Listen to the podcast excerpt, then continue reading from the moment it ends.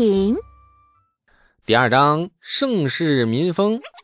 李素很不客气的将手中的空陶罐敲的是当当响，噪声很快打乱了李道正的鼾声节奏。随即鼾声停止，呼吸加重。李素眼角跳了跳，这是老爹要抽他的胸罩。于是李素急忙说：“哎，爹，家里断粮了。”嗯。李道正没起身，只是转过头看了李素一眼。哎，屋屋屋屋里没粮了。李素只好重复一遍。李道正又是嗯了一声，继续头朝里背朝外呼噜呼噜呼噜起来。嗯，松娃，没粮就饿一顿嘛。明儿我再去施家借点粮。哎。呃，多不负责任的爹呀！李素很想找身体的前任取取经，求教一下这十五年他是怎么活下来的。饿一顿啊！李素不大满意这个答案，摆了一个不胜凉风般柔弱的造型。李素萌萌的注视着老爹，可是我还是个孩子啊！这次李道正连头都懒得回，背朝着他甩了甩手。标准的赶苍蝇动作，然后继续睡觉。来到唐朝三天了，李素渐渐明白了一个道理：一个家庭里，如果老爹不靠谱，那么当儿子的一定要靠谱。所以李素决定让自己做一个靠谱的人。现在已经是晚上了，村里人睡得比较早，村子里一片漆黑寂静，只是偶尔听到一两声犬吠。今晚饿一顿已成定局，李素叹了口气，摸黑出了门。在柴扉外寻摸了一圈，找到了几根直一点的木头，一个荷包粗的木桩子，两个非常圆润的卵石，以及一块存放了很久的羊皮。自家水缸里舀了一瓢水喝下肚，饿得咕咕作响的肚子呀，终于稍稍缓和。然后李素挽起袖子开工，家里仅有的工具只是一柄豁了口的柴刀。用不起油灯，只好在院子里点了几根木柴，凑着昏红摇曳的火光。这李素用柴刀将寻来的木头一件一件的刮磨雕钻，红色的火光衬映着他那张年轻稚嫩的脸，亮若星辰的眸子里隐约有两团火焰跳跃不息。天亮了，李素揉着惺忪的睡眼起床。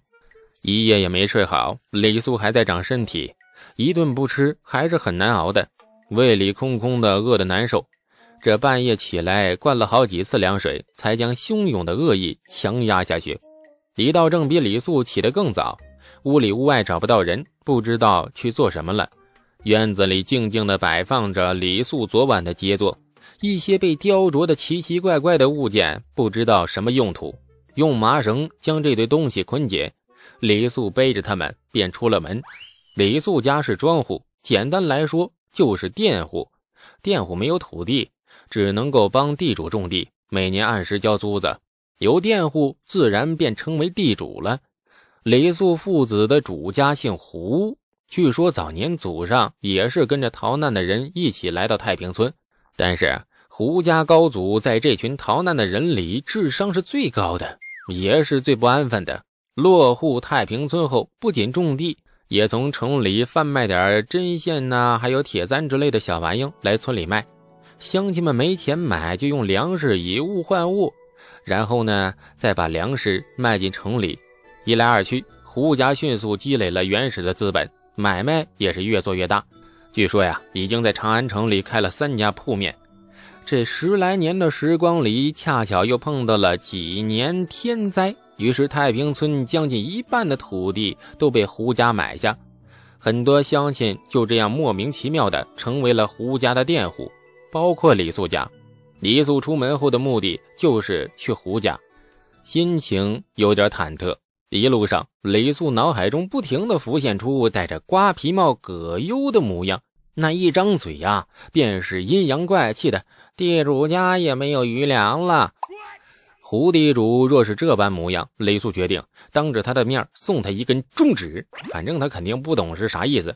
胡家宅子离得并不远，两里路左右便到了。虽说是村子里的大户人家，但是胡宅看起来也仅比普通庄户人家气派那么一点。门口伫立着两尊石狮，石狮子雕工很差，又小又猥琐，畏畏缩缩的蜷踞在大门左右。论威风，连个看门的土狗都不如。李素心下有些安慰，摆个石狮子都这么猥琐，可见胡大户是多么的不愿意脱离群众，多么的平易近人。胡家走的一定不是冷艳路线。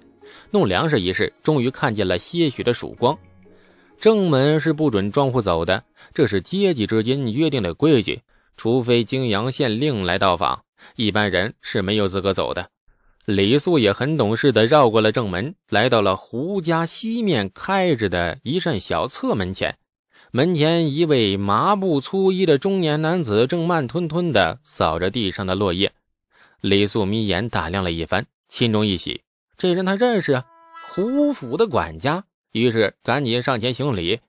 管家抬眼看着他：“李家小子，你来此作甚呢？”“我我来找茅房。”“这啥？”这管家有点不敢置信，找茅房，扫帚裹挟着风雷之势朝着李素头顶挥落。李素眼皮一跳，飞快闪开。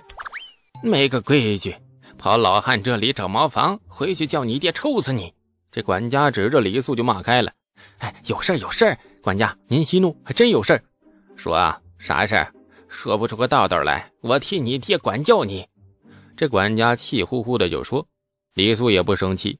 这几天经历多了，发现关中汉子的脾气虽然不好，但是从他们标见着火星味的一言一语里，透露出了一股亲切和爽直。李素喜欢和这样的人打交道，不累。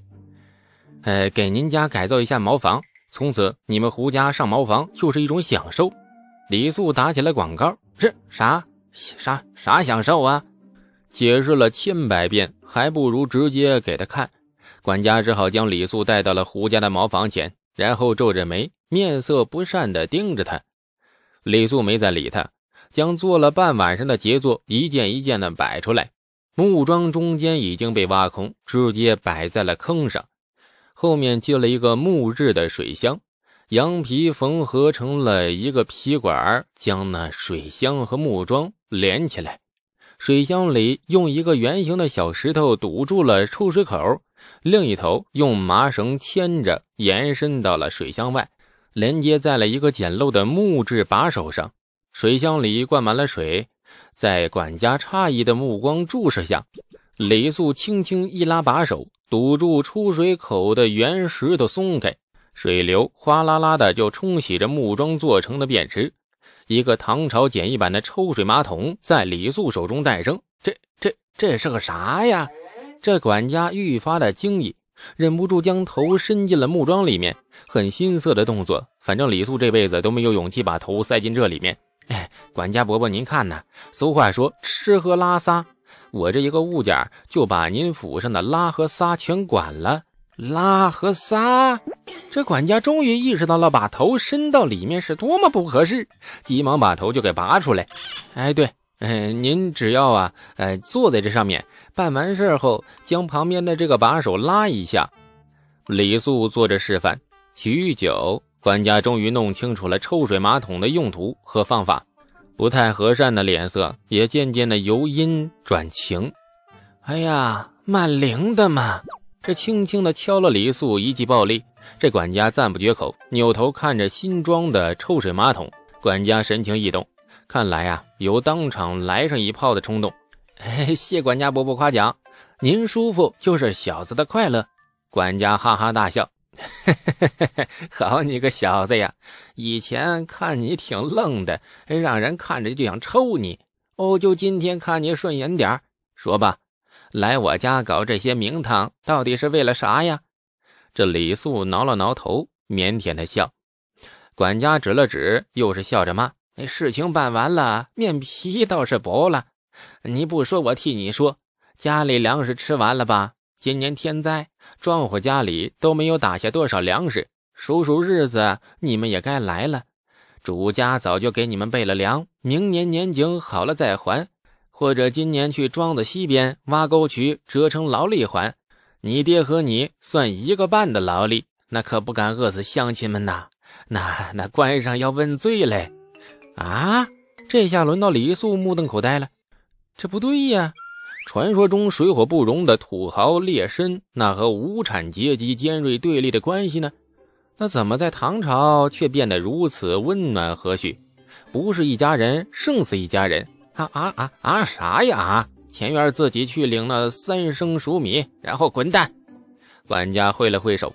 雷素忽然发现这个抽水马桶白做了，现实就是这么打击人。原打算用这个小发明换粮食，结果根本就没这个必要。还没等登门呢，人家就把粮食给准备好了，心中微微感动。雷素觉得自己或许应该好好认识一下唐朝贞观圣天子治下究竟是一幅怎样的画面。盛世或许指的不仅仅是国力和兵锋，更重要的是人心。哎，多谢管家伯伯啊！既如此，马桶我就先搬回家了。李素过河拆桥的功力很浑厚，立马弯腰准备搬起马桶走人，脑袋上又挨了一记暴力，头顶传来了管家不太友善的喝声：“东西放下！送人的东西哪还有要回去的道理啊？没规矩！拿来了粮食，赶紧滚蛋！”李素背着那三升熟米往家里走，心情却是起伏不定。三天来，他一直在逃避着什么，或许逃避这个陌生的年代，也或许在逃避自己不愿意接受的离奇事实，甚至在逃避着这具本来不属于他的躯壳。逃无可逃，然后沉甸甸的米袋背在身上，李素忽然感受到了一种前所未有的踏实。自己在别人眼里是真实存在的，在唐朝贞观年里有着自己的身份，身份不高，但是存在着，所以父亲可以无忧无虑的呵斥责骂，乡里乡亲也可以对自己露出各种表情，管家也可以对自己表示亲昵和斥责。亲爱的听众朋友们，我们下集再见。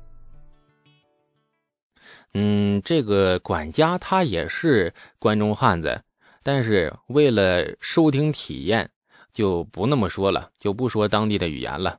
所以就是他爹作为代表性，呃，就是一个。感谢您的收听，去运用商店下载 Patreon 运用城市，在首页搜索海量有声书，或点击下方链接听更多小说等内容。